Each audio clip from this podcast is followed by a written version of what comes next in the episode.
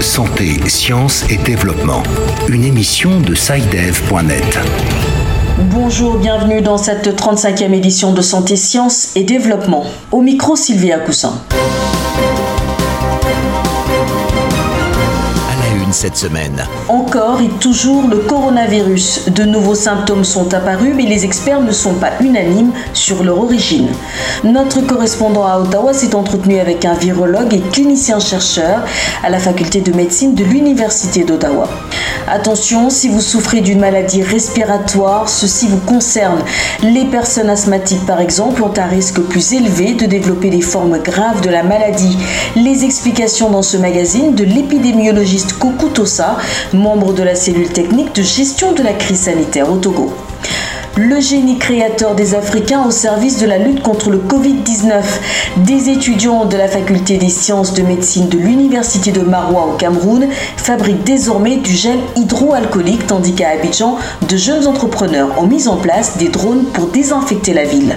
En République démocratique du Congo, à deux jours de la déclaration officielle de la fin de l'épidémie d'Ebola, un nouveau cas a été identifié à Beni, dans l'est du pays. À suivre également dans cette édition notre rubrique Kesako, sujet de discussion. Le système immunitaire, qu'est-ce que c'est? Pour y répondre, nous retrouverons William Goussanou avec son invité à Paris. Enfin, l'agenda scientifique, c'est un tour d'horizon des principaux événements scientifiques des prochaines semaines en Afrique. Le panel des symptômes du Covid-19 serait-il en train de s'élargir? Les dermatologues ne sont pas loin de le penser. Selon le syndicat national des dermatologues vénéréologues de France, plus de 400 praticiens libéraux ou exerçant en milieu hospitalo-universitaire ont en effet observé des lésions cutanées chez des patients présentant pour certains les autres symptômes du Covid-19.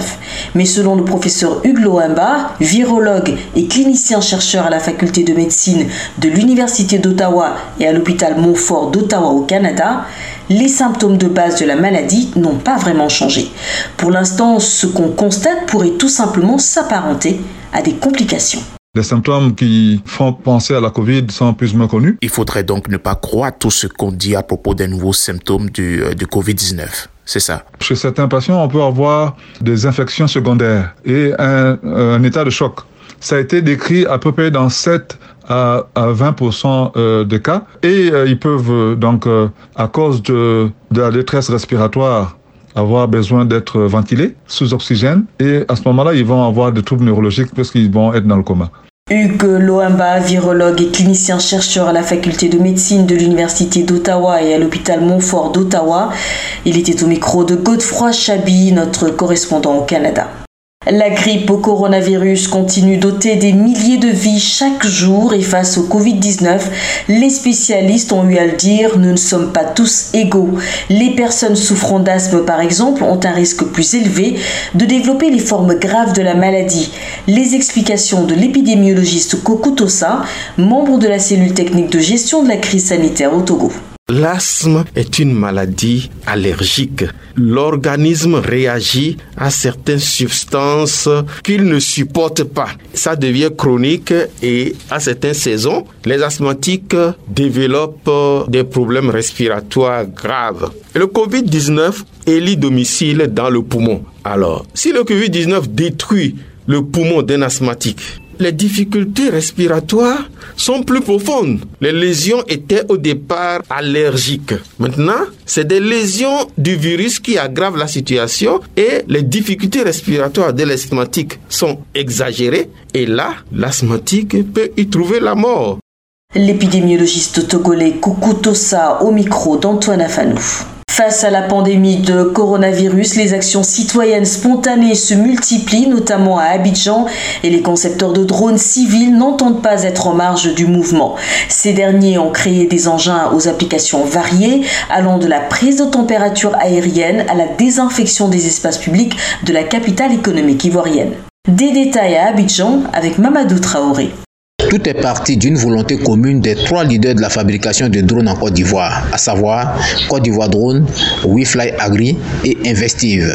Ces derniers ont décidé de mettre ensemble leurs expertises technologiques afin de proposer des solutions contre la propagation du coronavirus dans le pays. Regroupés au sein de la fondation Saved by Tech, créée à cet effet, ils viennent de mettre au point trois prototypes d'appareils. Marwan Jeba, patron de Côte d'Ivoire Drone et vice-président de Saved by Tech. La première solution consiste en un drone mégaphone, un haut-parleur, qui peut à la fois diffuser un message pré-enregistré, c'est un message de sensibilisation bien sûr, ainsi que euh, la possibilité euh, de diffuser un message personnalisé, capable de, de, désinfecter pratiquement 7 hectares. Et la dernière solution consiste en un robot pulvérisateur en format de petite voiturette ou voiture. Depuis lors, la Fondation multiplie les démonstrations de ces drones anti-Covid-19 à Abidjan. Il y a cependant un hic, des contraintes financières. Ce sont nos propres drones, notre propre matériel que nous avons, euh, que nous avons adapté. On reste quand même des startups.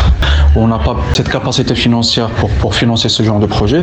En attendant, le PNUD, Programme des Nations Unies pour le développement, a déjà manifesté son intérêt à accompagner et promouvoir ce projet. Mamadou Traoré, Abidjan, pour Santé, Sciences et Développement. Et puis, la faculté des sciences de l'université de Marois dans la région de l'extrême nord du Cameroun a présenté le 3 avril dernier un gel hydroalcoolique fabriqué par les étudiants de chimie.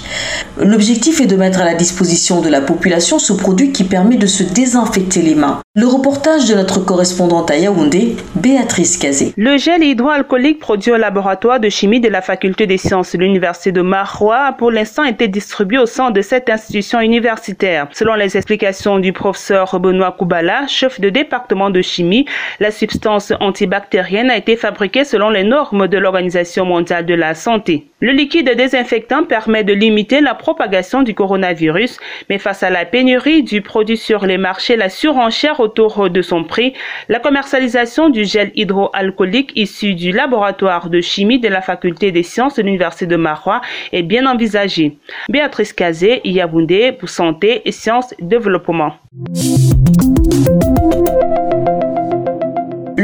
Le monde scientifique et les populations burkinabées ne semblent pas être sur la même longueur d'onde au sujet de l'utilisation de l'apivirine, un phytomédicament censé aider les malades à guérir du coronavirus. Avant les résultats des essais cliniques sur ce produit issu de la pharmacopée traditionnelle, c'est la ruée des populations sur ce médicament. Les autorités sanitaires et le gouvernement ont tiré la sonnette d'alarme sur les dangers qu'ils encourent. À Ouagadougou, la correspondance d'Abdelaziz Nabaloum. Depuis que certains patients ont annoncé avoir été guéris du coronavirus à la suite de la consommation de la pivirine, c'est la ruée des populations vers ce phytomédicament.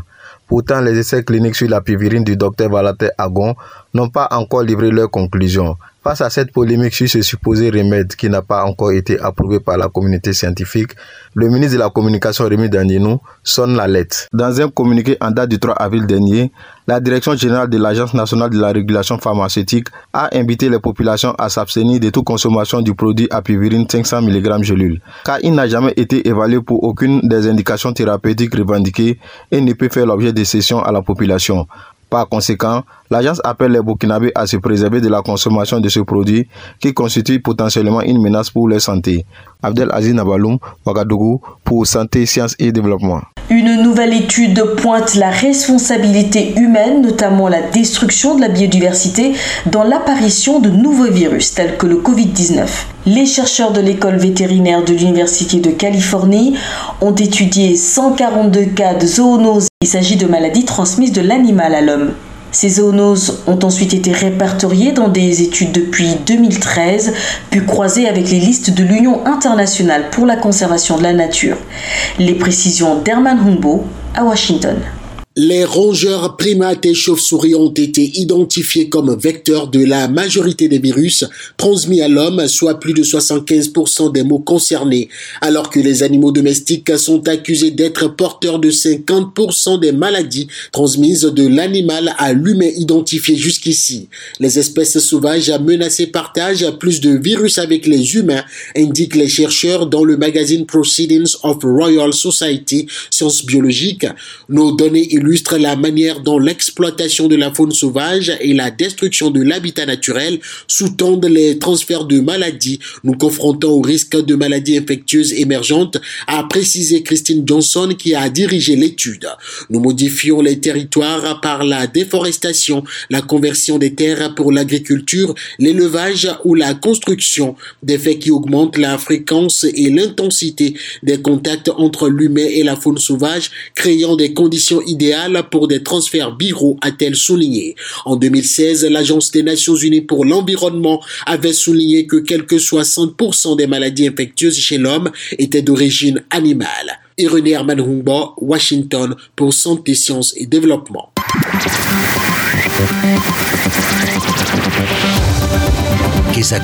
Qu'est-ce que c'est? Vos questions à la rédaction, les réponses de nos experts. Bonjour, je suis Kelou, je réside à Niamey au Niger.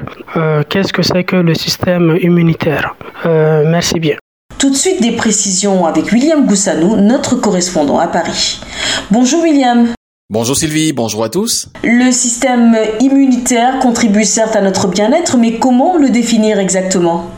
Écoutez Sylvie, ma compréhension de cette notion étant relativement modeste, je vous propose plutôt de soumettre cette question à un praticien hospitalier, le docteur Thomas Séné, immunopathologue et responsable de l'unité Covid à l'hôpital de la Fondation de Rothschild à Paris.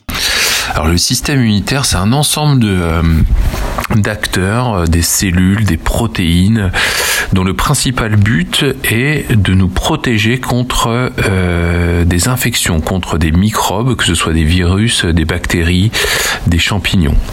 Et on peut aussi doser le taux d'anticorps, on appelle ça les immunoglobulines, les gamma-globulines. On peut aussi explorer le système du complément, qui est un système de, de protection assez ancestrale et qui nous permet de lutter contre, contre certaines euh, bactéries. Alors, qu'est-ce qu'on peut faire pour doper le système immunitaire? Alors théoriquement, il n'y a pas besoin, le système immunitaire, euh, s'il n'y a pas d'anomalie, il n'y a pas besoin de le doper, il fonctionne. Alors c'est vrai qu'il y a plusieurs conditions qui peuvent faire que le système immunitaire va être affaibli. Donc il y a la prise de médicaments, donc pour euh, ce qu'on appelle des immunosuppresseurs euh, ou des immunomodulateurs. Quand on a une insuffisance rénale, quand on a voilà certaines pathologies chroniques, eh ben, le système immunitaire peut un petit peu moins bien fonctionner. Mais en tout cas, à l'heure actuelle, il n'y a aucun euh, élément pour penser que euh, euh, prendre des compléments vitaminiques, voilà, permettrait de doper, d'améliorer les capacités du système immunitaire. Merci William pour ces explications. Je rappelle que vous étiez avec le docteur Thomas Senet immunopathologue et responsable de l'unité Covid à l'hôpital de la Fondation de Rothschild à Paris. Merci à vous. Merci Sylvie. Merci. Et bien entendu, si vous aussi souhaitez poser des questions à nos experts, contactez-nous par WhatsApp au numéro suivant, le plus 221 78 476 87 80. Je répète, le plus 221 78 476 87 80 pour laisser un message à l'équipe de Kesako. L'agenda. Bonjour Bilal. Bonjour Sylvie. Eh bien, on peut dire que les réunions n'ont pas toutes été annulées, mais tout de même la majorité. Tout à fait. Je peux dire que sur la base des événements que j'ai consultés ces dernières semaines, le taux de report frôle les 75%. 20% des événements changent de format et passent en visioconférence.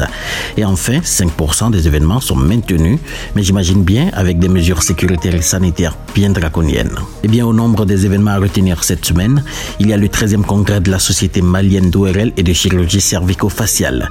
L'événement aura lieu du 21 au 23 avril au Centre international de conférences de Bamako et s'articulera autour de deux thèmes, à savoir les urgences et infections ORL et les soins ambulatoires en ORL.